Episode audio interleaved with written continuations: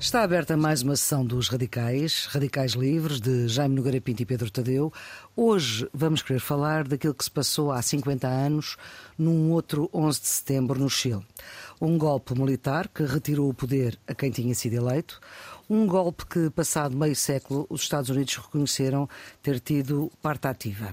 Ainda este mês, este mês de setembro, o Primeiro-Ministro António Costa esteve nas cerimónias em Santiago do Chile, que evocaram o 11 de setembro de 73, para que não se apague a memória da ditadura que veio a seguir, 17 anos, pelo menos 3 mil mortos, pelo menos 35 mil torturados, pelo menos 200 mil fugiram do Chile em exílio.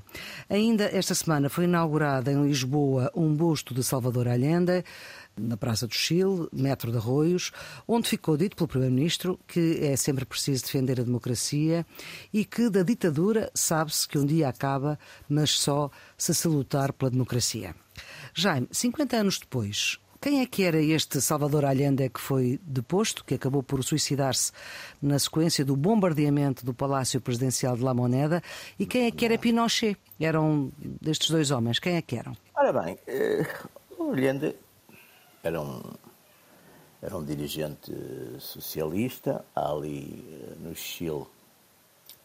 O Chile é um país, curiosamente, foi dos países. Uh, da América do Sul que teve menos intervenções eh, militares. Aliás, a América, a América do Sul e a América Central, sobretudo, as antigas colónias espanholas da América, tiveram muito essa característica. Aqui o Brasil fugiu, porque o Brasil, com a, com a ideia de, da continuidade do Império, manteve-se praticamente com muito menos intervenção, pelo menos intervenção direta do, do embora houvesse um poder militar sempre forte no Brasil e que em 64, lá está, uns anos antes do Chile, também fez, fez teve de facto uma intervenção militar. Mas, mas o, o, o, Chile, curiosamente, foi dos países menos que tinha uma tradição mais civilista nesse aspecto. Salvador Allende era o dirigente do Partido Socialista e ali no, nos, anos, nos anos 70, a princípio dos anos 70, há ali uma, há uma, uma, uma, coligação, que é uma coligação, enfim, de tipo Frente Popular. portanto Chamava-se Unidade Popular, não é? Exatamente, Unidade Popular, que é uma coligação eh, que o Partido Comunista era um partido relativamente forte no Chile, teria cerca de 200 mil, 200 mil militantes é um partido relativamente significativo. Mas, portanto, houve essa, houve essa coligação. Que juntou vários partidos de esquerda, sim. A coligação, portanto, da, da Frente Popular, aliás, eh, a gente também tem que ver que estas coligações de Frente Popular não eram novidade, quer dizer, em uhum. 36, 36 em Espanha tinha havido exatamente já uma coligação dessas de Frente Popular. E os países do, do, da Europa de Leste, onde os comunistas tomaram o poder, começaram muitas vezes exatamente, portanto, por, também por essas coligações, quer dizer, uh, a seguir, porque, enfim, mas numa situação completamente diferente, porque estavam ocupados por, por tropas soviéticas e, portanto, aí tinham outro tipo de vantagem. E o governo, o governo de, de quer dizer, o governo de, da Frente Popular avançou num, num certo número de medidas. Há primeiro o, o Pinochet é curioso. Eu conheci pessoalmente o Pinochet uns anos, uns anos 80. O Pinochet era considerado um militar, daqueles militares profissionais, que não se metiam em política. Pois, era um eh, grande estudioso da, da geopolítica do Chile. Ele tem vários livros sobre a geopolítica do, do Chile e do continente sul-americano. E era um pouco como o Franco, que o Franco também era considerado uh, pelos seus. O Franco era sobre, mas o Franco era diferente. O Franco era, acima de tudo, era um grande operacional. O Franco tinha chegado a praticamente com menos de, com menos de 30, se não estou em erro, com 29 anos era já general por promoções por distinção em combate, quer dizer, era mas o Pinochet até não houve guerras nessa altura no Chile, portanto, hum, pois não, foi um operacional, mas era essencialmente um, um estudioso das questões geopolíticas.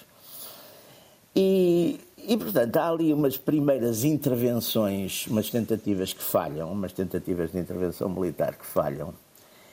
E, e quando o Pinochet avança, há de facto, como estava aí a referir há bocadinho, há de facto já uma espécie de beneplácito americano, como houve também no, no caso do Brasil, há uma espécie de beneplácito americano para o golpe. Uhum. Um beneplácito que, se não estou em erro na altura, é o Conselheiro Nacional de Segurança, é o, é o Kissinger, é Kissinger, exatamente, Conselheiro Nacional de Segurança de Nixon, e, portanto, eh, e, aliás, ele foi até contactado através de um, de um homem, Agostinho Edwards, que era de uma família, eram, eram donos de um jornal muito conservador de Chile, que é o El Mercurio.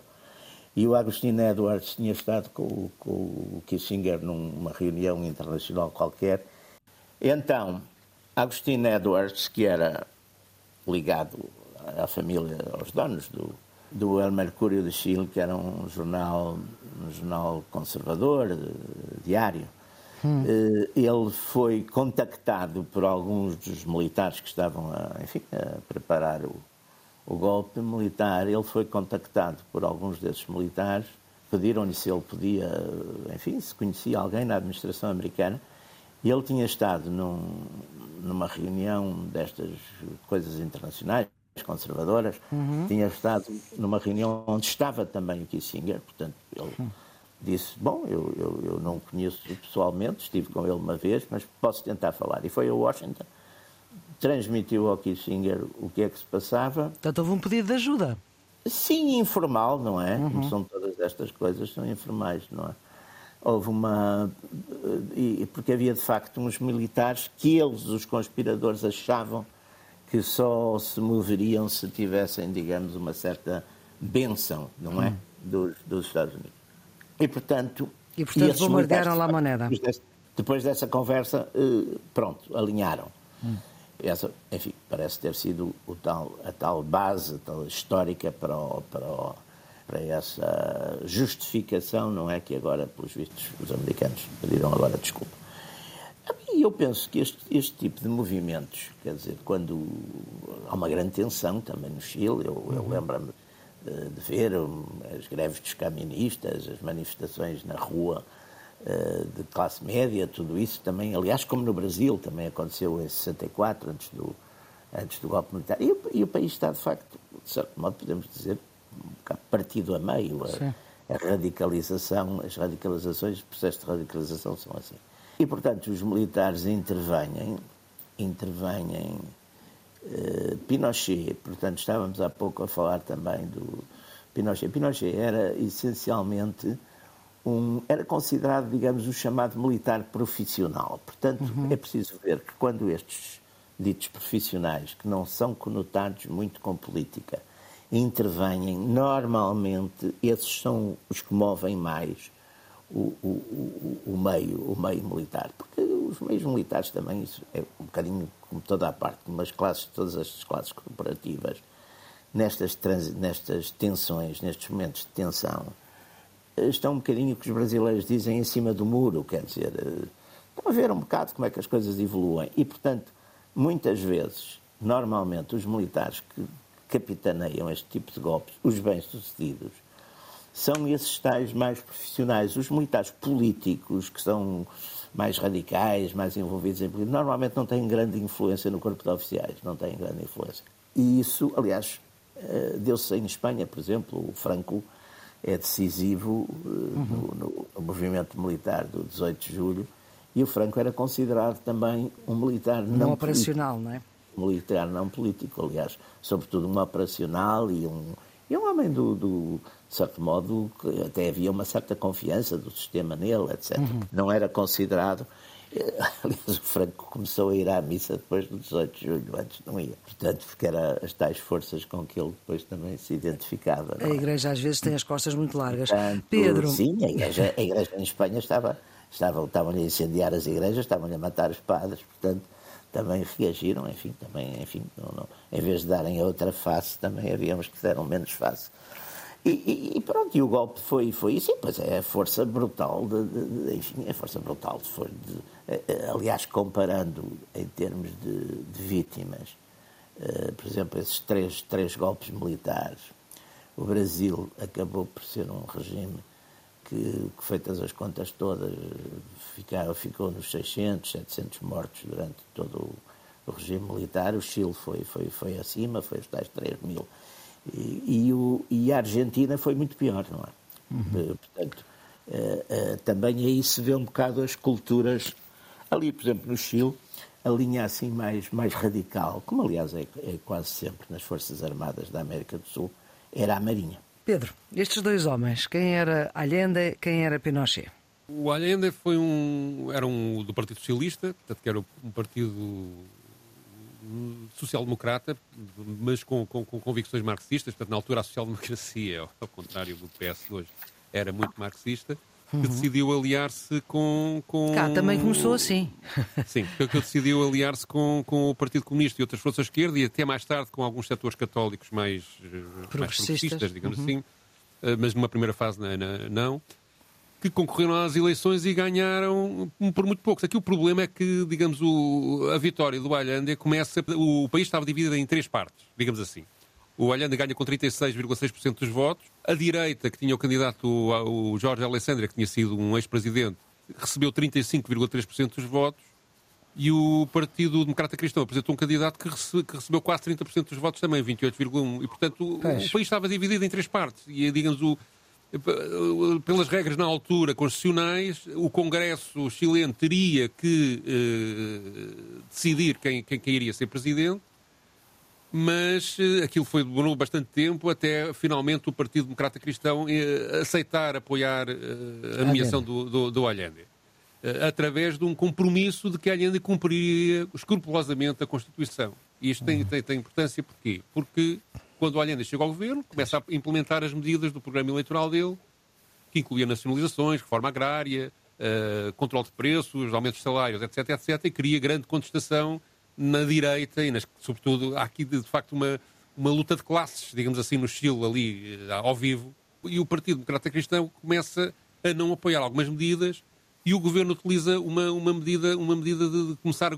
tomar algumas medidas por decreto-lei, como cá é possível, com limites. E a discussão depois é que, em 73, um dos pretextos para, para, para o golpe é que Salvador Allende alegadamente teria violado a Constituição num desses decretos. É? E, portanto, ou em alguns desses decretos. E, portanto, há aqui, digamos, há sempre uma justificação jurídica para, para, para explicar o, o, golpe. Mas a verdade é que durante os três anos que isto durou o governo da Unidade Popular, pois é, de 70, uh, havia, 73. entre 70 e 73, uh, houve uma grande tensão nas, nas, nas ruas, porque o Salvador Allende uh, e a esquerda, no seu todo, o governo da Unidade Popular, utilizava as manifestações, os cantores de protesto, os cantores de intervenção, para criar um contrabalanço, precisamente, ao domínio que havia nos média por parte da direita, por exemplo, esse jornal que, que, que o Jaime citou, o, o El Mercúrio, era decisivo, estava permanentemente, até com hoje em dia diria, utilizando fake news a, a, fazer campanha, campanha contra o governo, o governo de, de Allende e mobilizava muitas classes médias. E depois houve também, de facto, uma intervenção, porque estamos aqui num contexto de Guerra Fria, e eu penso que isto é uhum. mais eh, profundo do que aquilo que que o Jaime disse, num contexto de Guerra Fria, uma intervenção dos Estados Unidos que, ao longo dos três anos, atua através dos serviços secretos e através de, de financiamento, a apoiar e a reforçar a oposição. Por uhum. exemplo, a, a, o boicote dos camionistas foi financiado Sim. pelos Estados Unidos. O... Ou seja, o boicote dos camionistas que uh, fez com que deixasse de haver bens essenciais. Durante algum uh, tempo, sim, sim, durante, tempo, durante, sim. durante, o período, o período do, do boicote. Uh, houve, houve um, bloqueio, um bloqueio económico, como é tradicional os Estados Unidos fazerem, de, de forma uh, que, que, que, levou a que houvesse aumentos de preços e dificuldades em, em arranjar alguns bens. Uma enorme inflação. uma enorme inflação e houve mesmo uma operação eh, da CIA, logo em 1970, logo ao princípio, uh, que, que foi a operação Track 2, que foi mesmo uma tentativa de, de, de mobilizar oficiais uh, militares chilenos para uma tentativa de golpe, mas que uh, os militares nessa altura decidiram não, não avançar. Eram os tais políticos mais coisas que nunca... nunca... Uh, e, e, portanto, aliás, de resto, vamos lá ver, durante a Guerra Fria, os Estados Unidos intervieram na América Latina inúmeras vezes, na Guatemala, em Cuba, na República Dominicana, na Nicarágua, no próprio Brasil, como o Jaime já disse, houve ali um apoio norte-americano portanto, na Bolívia, portanto, houve, houve um, o Reagan também, nos anos 80, também foi, foi na, na, Nicarágua, né? portanto, os Estados Unidos permanentemente estiveram a intervir e estão, de facto, hoje em dia já, já isso já é, há documentação, é já há documentação mesmo. Por, por, a apoiar este, este golpe militar. O, em relação ao, Pinochet, eu penso que, que o retrato que o, que o Jaime coloca é correto do ponto de vista, digamos, da sua distância, mas é curioso como esta distância da política faz com que quando estes homens chegam à política se transformam todos num, num digamos, num ditadores brutais, não é? Quer o Franco, que é, a comparação com o Franco, aliás, é interessante, não é? Porque... Sim, mas o Pinochet saiu pelo pé dele e o Franco não. Mas o Pinochet saiu também por circunstâncias que ele próprio criou. Ou seja, o, não, ele, ele, ele, aprova em 80 uma Constituição que... Quis que, sair. Sim, ele em 80 aprova uma Constituição Uh, em que põe um limite de mandatos a ele próprio e faz um. mas que uh, haveria em 1988 um plebiscito para uh, ele poder candidatar-se e, e, prolongar no tempo a Sim. sua presidência do governo. Ele vai ao plebiscito, perde, tem 43 ou 44% dos votos e o não, o, aquele continuasse, tem 56. Há depois uma movimentação à direita, com manifestações de rua, etc., para tentar que ele fique, mas a, a digamos, a reação aqui a reação do, do, lado esquerdo, digamos, uh, é tão forte que, que, que, que, ele, de facto, percebe que não tem condições políticas para, para, para ficar e sai mantendo, no entanto, muitos poderes. Fica senador, tem direito, tem direito a, digamos, a influenciar muitas das medidas seguintes e, portanto, é todo depois um processo de transição que durante muitos anos ele tem mão em muitas decisões do governo chileno. Há depois uma política de pacificação, mas isto depois é tudo tão lento e tão difícil que ainda hoje, por exemplo, só, só 50 anos depois, só agora é que foram julgados e condenados uhum. uh, os, os, os, os, militares que assassinaram um cantor de protesto na altura, que era o Vitor Jara. Não é? O Portanto, cantor isto... de protesto, exatamente. Sim, não é? Com 44 e, portanto, tiros e depois de lhe partirem as mãos. Exatamente. E, portanto, esse, digamos, esse, a, sua, resolução que ainda hoje, aliás, a sociedade chilena é muito partida ideologicamente. Portanto, tem, uhum. tem, tem ainda Mas o Jaime ia dizer? Eu estava a dizer uma graça, que o Pinochet, ao contrário do Miguel Albuquerque, depois saiu mesmo, não é? Não tinha lá Ai, ninguém.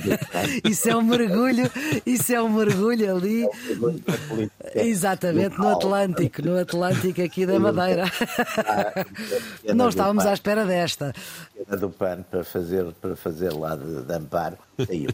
Não, quer dizer, estas coisas também, oh, oh Pedro, eh, depois é essa questão que dos, do o Pinochet depois, não, não, se esqueçam que depois foi preso quando estava em Londres, não foi? Foi.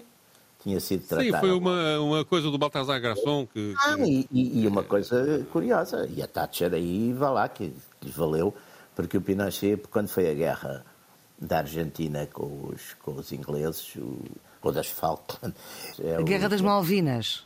Mas, mas claro, Aí depois ele. Mas atenção, isso do Baltasar Garçom foi só em 1998, já muito depois foi, da. da, da o, digamos, o Pinochet sai em 1990. Eu não, conheço, eu não conheço muitos casos. Eh, conheço na antiguidade, havia o famoso ditador romano Sila, que saiu pelo seu pé. Foi o único assim que saiu pelo seu pé, porque normalmente, normalmente não saem pelo seu pé, não é? Ou saem, saem com os pés para a frente quando morrem, não é? Quando, quando a natureza se encarrega disso. Bom, mas, mas talvez mas repondo eu, aqui um bocadinho o nosso, o nosso tema de hoje, nesta uhum. sessão dos radicais, o impacto que teve este golpe há 50 anos, eh, sobretudo no mundo ocidental, Jaime. Uh, quais foram os estilhaços que este golpe teve na política ocidental? Isso, como há bocadinho o, o Pedro estava a referir, estamos numa época de, de Guerra Fria e numa época de Guerra Fria faz-se exatamente as, as, as, as, potências, no fundo, a partir da União Soviética e os Estados Unidos, eh, e aqui os Estados Unidos estão na administração uh, Nixon, exatamente, a segunda administração Nixon, e ainda não houve, ainda não houve o Watergate, ou melhor, ainda não, não, não abriu o escândalo do Watergate, Portanto, a administração, a administração Nixon, como depois a administração Reagan e como antes a administração Eisenhower, eh, estão muito ativos. Eh, é preciso ver, por exemplo, os anos 70 são anos eh, de bastantes golpes, não é? O Brasil inaugurou ali no. Vamos lá ver. Uma coisa é a América Central. A América Central, isso, houve muitos golpes nos anos 50, houve os, os aqueles, havia aqueles uh, ditadores para a vida, que eram as famílias também, os, os Trujillos, os, aqueles dos Duvalier no, no Haiti, tudo isso, que eram uma espécie de famílias que estavam ali, que mais ou menos saqueavam aquelas, aquelas áreas e que até lhes davam um certo jeito que a alternativa fosse comunista, que assim os americanos também lhes cobriam as costas, não é? Uh, aqui a América do Sul é uma coisa mais séria, é mais, já tem outra, outras, são grandes países, não é? Foi o Brasil, o Brasil em 64, que também foi um processo bastante complexo e demorado, porque, enfim, embora o exército brasileiro tivesse uma característica que é, que é, que é, que é muito importante, quer dizer, como no Brasil a política é muito uh, estadual, não é? O Brasil a gente se for ver a história do Brasil, no, sobretudo depois, enfim, depois a partir da República, vê muito que há ali quase uma circulação eh, nos os Estados principais, eh, de certo modo, lutam entre si eh, para impor muitas vezes os seus políticos, quer dizer, os Estados principais, digamos, portanto, Minas Gerais, São Paulo, o Rio, Rio Grande do Sul, quer dizer, poder anda muito à volta destes, depois o Nordeste anda muito à volta destas, destas áreas. Portanto, o Exército aí tinha uma vantagem, as Forças Armadas, é que eram, digamos, até pelo facto dos oficiais fazerem serviço, correrem mais ou menos o país todo, é, é, eram a instituição mais nacional nesse sentido, não é? Portanto, e, e, a partir do fim do Império tinham um bocado um papel, como aliás na Constituição Turca, uma espécie de de zelador da Constituição. E, e da unidade nacional. É? E da própria unidade nacional. É? Exatamente. O Brasil é muito grande. É um bocado esse papel. E, portanto, também em 64 a intervenção não foi assim tão, tão fácil, não é? Também, mas também aí lá está, houve também uma, certo, uma certa um empurrão americano também, uh, e houve Houve, houve, houve, houve, de facto essas componentes todas, em 64. Depois, na Argentina, é o golpe, que, esse vem depois, se não estou em erro, é 75, do, do Videla, do general Videla, e aí é, é, bastante mais brutal. Mas também na Argentina, a gente não pode esquecer que tinha havido uh, aquele movimento, agora não me estou a lembrar do nome, do, do, de extrema-esquerda, que tinha uma vez, fez, fizeram ir pelos ares lá uma caserna morreram para aí 200 militares ou 300, foi uma coisa também tremenda. Portanto, aí, aí na Argentina eh, a, a fúria e, e, e digamos, a, a, senha de um lado e do outro eram mais, estavam mais aguçadas, não é? Até porque o Chile, como estávamos a dizer, não era um país que tivesse essa tradição, não é? O Chile não tinha praticamente tido intervenções militares, o Chile uhum. até era depois há ali também outra questão que, que, é importante e vou já, vou já eh, ficar por aqui, mas que acho que é muito importante. Há os países, como é o caso do Brasil, que depois da independência cresceram, ou seja, uh, que é o caso do Brasil. O Brasil, o Brasil manteve-se unido, não é? Que é o, é o, é o caso.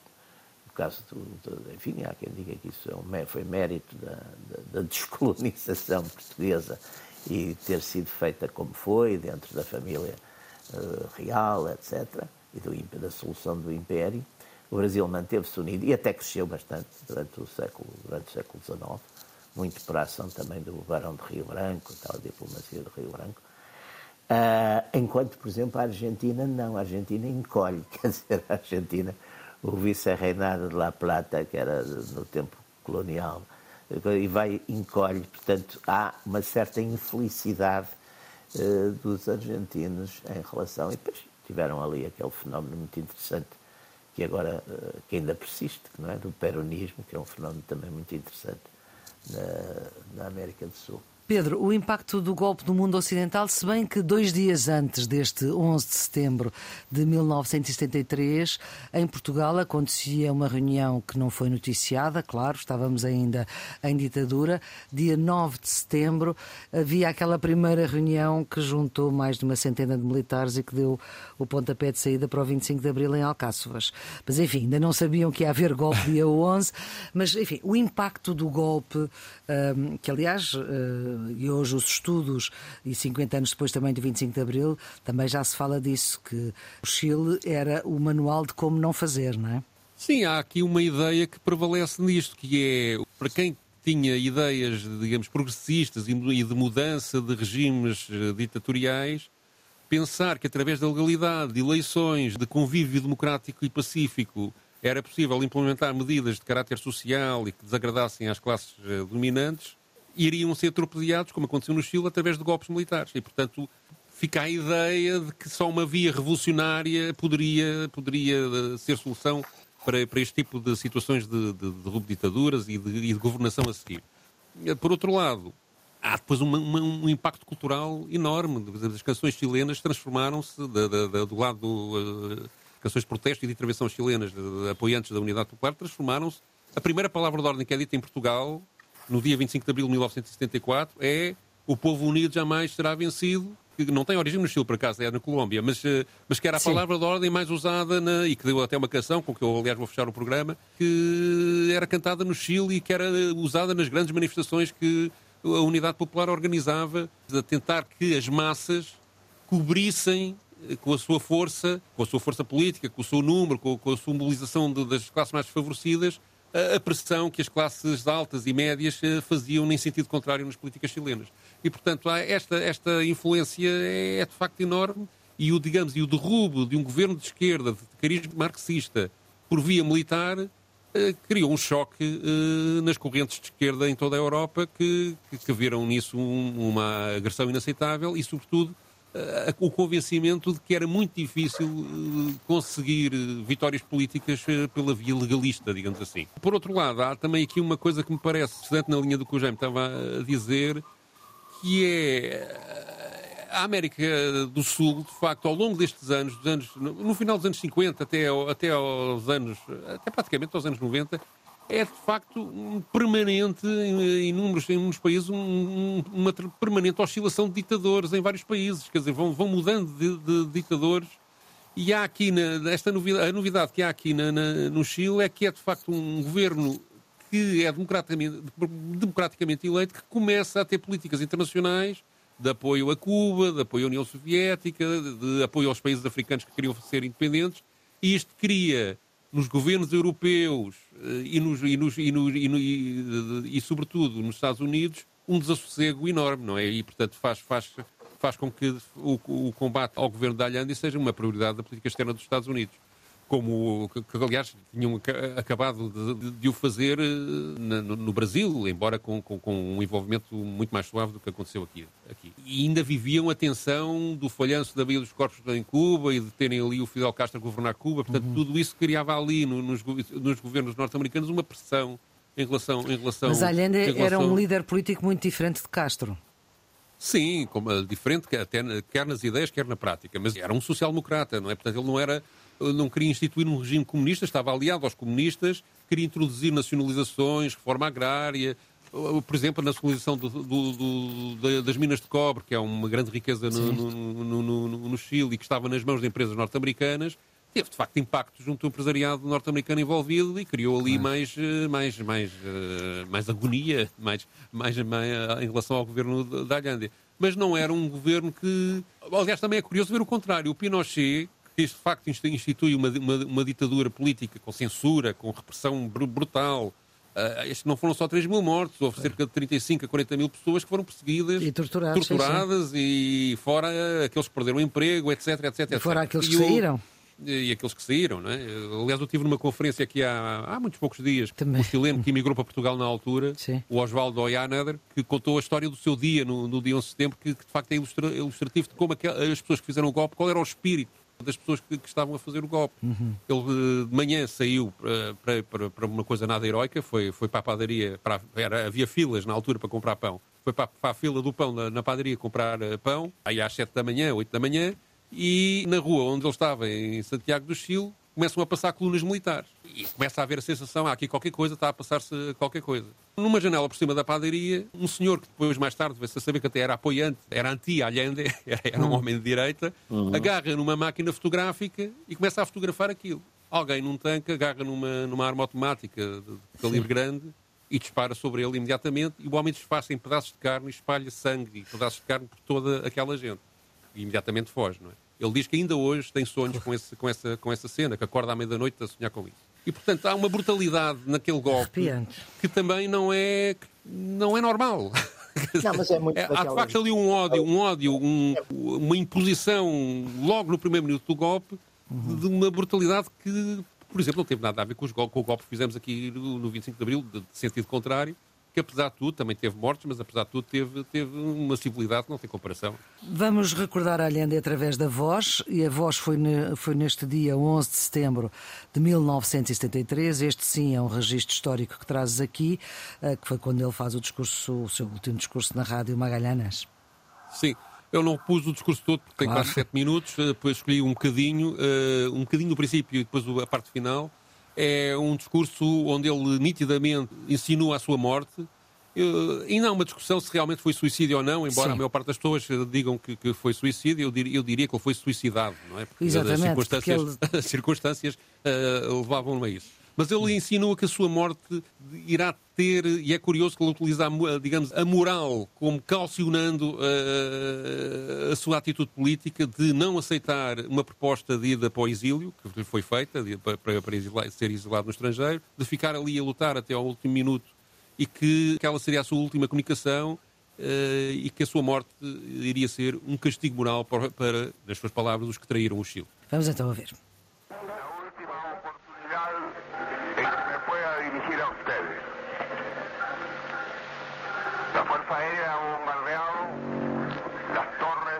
Seguramente esta será a última oportunidade em que poderei dirigir-me a você. A Força Aérea bombardeou as antenas da Rádio Magalhães. Minhas palavras não têm amargura, mas decepção. Sejam elas um castigo moral para quem traiu o seu juramento, soldados do Chile, comandantes em chefe titulares, o almirante Merino, que se autodesignou comandante da Armada, e o senhor Mendonça, general rasteiro, que ainda ontem manifestara a sua fidelidade e lealdade ao governo e que também se autodenominou diretor-geral da polícia. Diante destes factos, só me cabe dizer aos trabalhadores: não vou renunciar. Colocado numa encruzilhada histórica, pagarei com a minha vida a lealdade ao povo. E digo-lhes que tenho a certeza de que a semente que entregamos à consciência digna de milhares e milhares de chilenos não poderá ser ceifada definitivamente. Eles têm a força, poderão avassalar-nos, mas não se detêm os processos sociais, nem com o crime, nem com a força. A história é nossa e fazem-na os povos. Trabalhadores da minha pátria, quero agradecer-lhes a lealdade que sempre tiveram, a confiança que depositaram no homem que foi apenas intérprete de grandes anseios de justiça, que empenhou a sua palavra em que respeitaria a Constituição e a lei, e assim o fez. Neste momento definitivo, o último em que poderei dirigir-me a vocês, quero que aproveitem a lição o capital estrangeiro, o imperialismo, unidos à reação, criaram o clima para que as Forças Armadas rompessem a sua tradição, que lhes ensinara o general Schneider, e reafirmara o comandante Araya, vítimas do mesmo setor social que hoje estará à espera, com as mãos livres, de reconquistar o poder para continuar a defender os seus lucros e os seus privilégios. Trabalhadores da minha pátria, tenho fé no Chile e no seu destino. Superarão outros homens este momento cinzento e amargo em que a traição pretende impor-se. Saibam que, antes do que se pensa, de novo se abrirão as grandes alamedas por onde passará o homem livre para construir uma sociedade melhor. Viva o Chile! Viva o povo! Vivam os trabalhadores! Estas são as minhas últimas palavras e tenho a certeza de que o meu sacrifício não será em vão. Tenho certeza de que, pelo menos, será uma lição moral que castigará a perfídia, a cobardia e a traição. Tenho a certeza de que, por lo menos, será uma lição moral que castigará a felonía, a cobardia e a traição este general Mendonça, general rasteiro, cerca de um ano antes, mais ou menos, deste discurso, que foi da 11 de setembro de 73, uh, no dia do golpe, precisamente.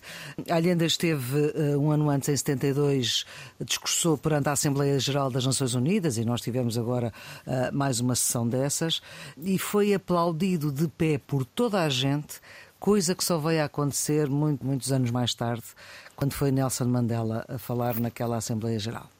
Sim, havia aí uma popularidade da Allende que, que, de facto isso é simbólico, não é? E, e, uma popularidade a nível internacional. mas a verdade é que ele não tinha as melhores condições políticas, porque, como eu disse no princípio, um, um, país dividido em três partes e com a democracia cristã ali a cair para um lado ou para o outro, era muito difícil ele implementar as reformas com a velocidade que quis implementar sem criar um contravapor eh, nacional e internacional da, da, daquele tipo. E, portanto, naquela situação de Guerra Fria, numa situação em que as classes dominantes do Chile também são muito. Vamos lá ver, as famílias que dominam o Chile são mais ou menos as mesmas há 200 anos, não é? E, portanto, estavam a ver os seus, os seus interesses eh, a ser eh, atacados e a, ser, e a perder poder e a perder influência económica. E, portanto, tudo isso levou a uma reação que era um bocadinho inevitável, que seria previsível. A violência com que ela decorreu é que talvez não fosse não fosse tão, tão, tão previsível como, como isso. Jaime. É, essas coisas são, a partir de uma certa altura, ou dentro de uma perspectiva, uh, enfim, mais, mais analítica, mais marxista, de luta de classes, ou numa coisa, porque eu acho que estes fenómenos também têm um certo interclassismo, acabam por ter sempre, não é? Porque é.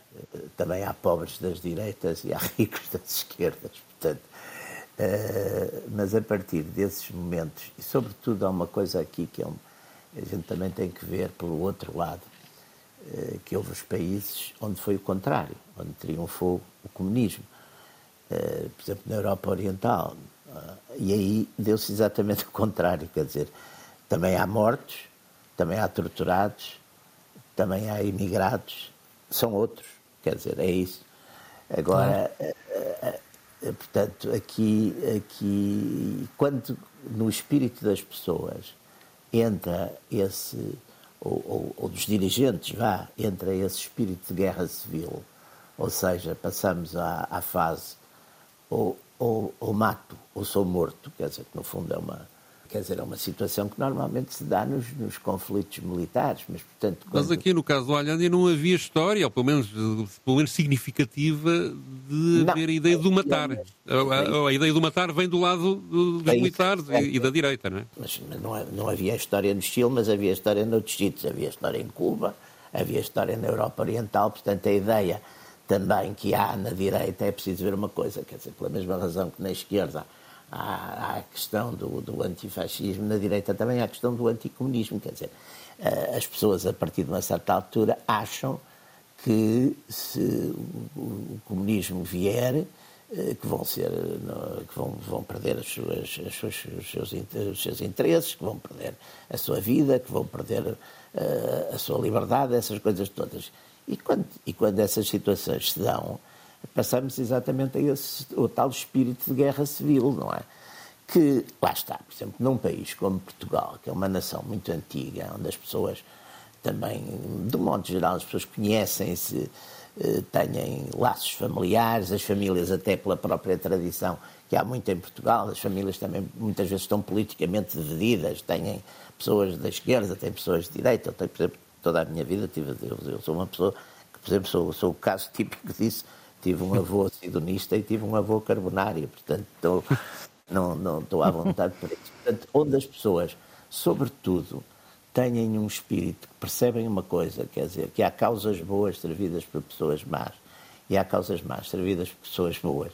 Apesar de tudo, o, o espírito de guerra civil é, é, muito menor, há muito mais moderação, há um lado, eh, enfim, passados os primeiros momentos de fúria, de violência, as coisas aquietam. Estes países não têm essa tradição, são, são, têm tradições muito brutais, quer dizer, a gente aí vê a América Hispânica é uma, tem, tem, tem, tem histórias muito violentas, quer dizer, tem histórias de, de, de choque, mesmo o próprio choque com as, com as populações locais foi muito mais violento do que foi, por exemplo, nos, nos casos, nos casos da, da colonização portuguesa no Brasil, quer dizer, é, é, é, são, são fenómenos também, é preciso atender um bocado à história. E há uma tradição muito, muito brutal em toda essa América Hispânica, desde o México até a Argentina, há uma tradição de violência política, de violência civil, não é só política, é violência civil. De, uhum. de, portanto, a partir do momento que se entra no ciclo uh, da força, uh, entra-se também na radicalidade, não é? Não há, não há moderação. E esse é um ponto que eu acho que, que vale a pena uh, termos o em conta. Outro impacto que, que, me parece que esta, que, esta, que este golpe no Chile teve foi por via, digamos, do apoio que os americanos deram e por via, de, digamos, da liberalização económica que veio a seguir, também, também teve impacto, digamos, à esquerda, porque digamos, que denunciar, passou a denunciar a hipocrisia das democracias que apoiavam ditaduras, não, não só os Estados Unidos como outras, não é? Por exemplo, quando o Milton Friedman foi em 75 à, ao Pinochet dar uma conferência sobre inflação e depois fez umas declarações a dizer que a liberalização económica do, do, do, do Chile seria a via para conseguir a liberdade política mais tarde. Tudo isso. É? Era Sim, os Chicago Boys. Uh, aliás, havia os Chicago Boys do, do Chile, não é? Havia mesmo um grupo de economistas que estavam envolvidos com, no governo de, de Pinochet. Tudo isso, ou seja, uma ditadura política ao lado de uma liberalização económica de larga escala, ao nível de, de, de, do que hoje em dia nós chamamos de neoliberalismo, levou muita esquerda a recusar qualquer tipo de soluções de liberalização económica e, sobretudo, a denunciar a hipocrisia, digamos assim, a hipocrisia política dos regimes democráticos, não é? Que, que é um, que, que, que, hoje em dia se está a suceder um bocadinho isso também por causa da guerra da, da Ucrânia e, da, e, dos apoios transversais que isto tudo implica. Mas, hum, portanto, a influência deste golpe no Chile é de foi, facto muito, muito, muito grande, quer à direita, quer à esquerda. É? Teve uma fortíssima carga, exatamente. Foi, foi. E vamos fechar com a música que nasceu uh, cerca de três meses antes do golpe El Pueblo Unido Jamás Será Vencido, de Sérgio Ortega. Sim, o Sérgio Ortega, que tinha um jeito particular para fazer marchas destas para manifestações de, de exaltação e mobilização das massas populares. Ele também é o autor do Venceremos, que também foi uma, grande, uma canção muito célebre na altura, uhum. que tem uma versão com portuguesa que é o Venceremos, Venceremos Sim. com as armas que temos na mão. Sim que é citada, aliás, no Saramago, no, na história do Cerco de Lisboa, em que ele põe os mouros a cantar venceremos, venceremos com as armas que temos na mão. Uh, portanto, este O Povo Unido jamais será vencido, é uma composição de facto de Sérgio Ortega, que foi preparada para as manifestações de apoio ao governo da Allende, foi uh, gravada pela primeira vez, três meses antes do golpe, pelo grupo Quilapoi que é um dos históricos Sim. da música popular, com o Inti Limani também, e com o Vitor Jara, da música popular desta época do, do Chile, e que tem e muita influência na música. A Vitor Jara, sim. precisamente. E nós ainda hoje temos a Ativa e Boa Saúde da Brigada Vitor Jara. Esta canção foi gravada numa versão traduzida do, do, espanhol em Portugal pelo Luís Cília, uma versão, e outra pelo Samuel.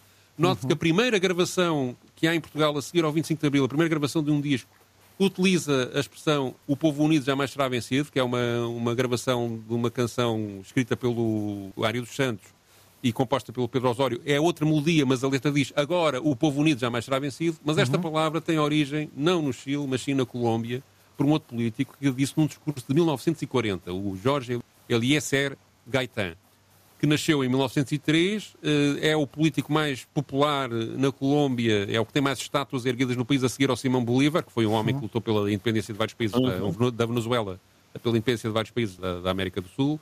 O Gaetan era o candidato, eh, estava quase certo que ele iria ganhar as eleições presidenciais de 1950. Em 1958 é assassinado numa tentativa de impedir a sua, uma tentativa concretizada de impedir a sua eleição. Isto provoca uma revolta popular enorme em Bogotá, com uma destruição enorme. As pessoas revoltadas destroem imenso, imensas coisas e depois há combates entre hum, pessoas do lado do Gaetan contra os outros eh, os subversivos, digamos assim, que que apoiavam esta, este assassinato, há milhares de pessoas mortas.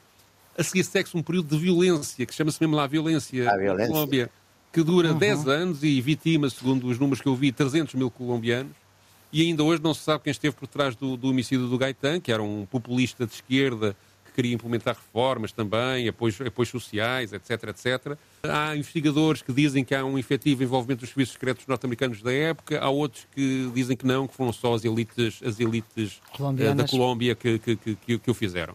Seja como for, é interessante o paralelo, porque é um homem que diz esta, esta, esta frase, o povo unido jamais será vencido, é um homem que é assassinado pelas suas convicções políticas mais à esquerda, e mais tarde, 25 anos depois, Allende é também assassinado pouco tempo depois de, eh, nas suas ruas, eh, nas ruas do Chile, em sua honra, andar-se a cantar O Povo Unido Jamais Será Vencido. E pronto, fechamos assim esta sessão de hoje com O Povo Unido Jamais Será Vencido. A produção é de Ana Fernandes, os cuidados de emissão de João Carrasco, os radicais livres Jaime Nogueira Pinto e Pedro Tadeu, com a Maria Flor Pedroso, voltam para a semana. Tenham uma boa semana. El pueblo unido jamás será vencido.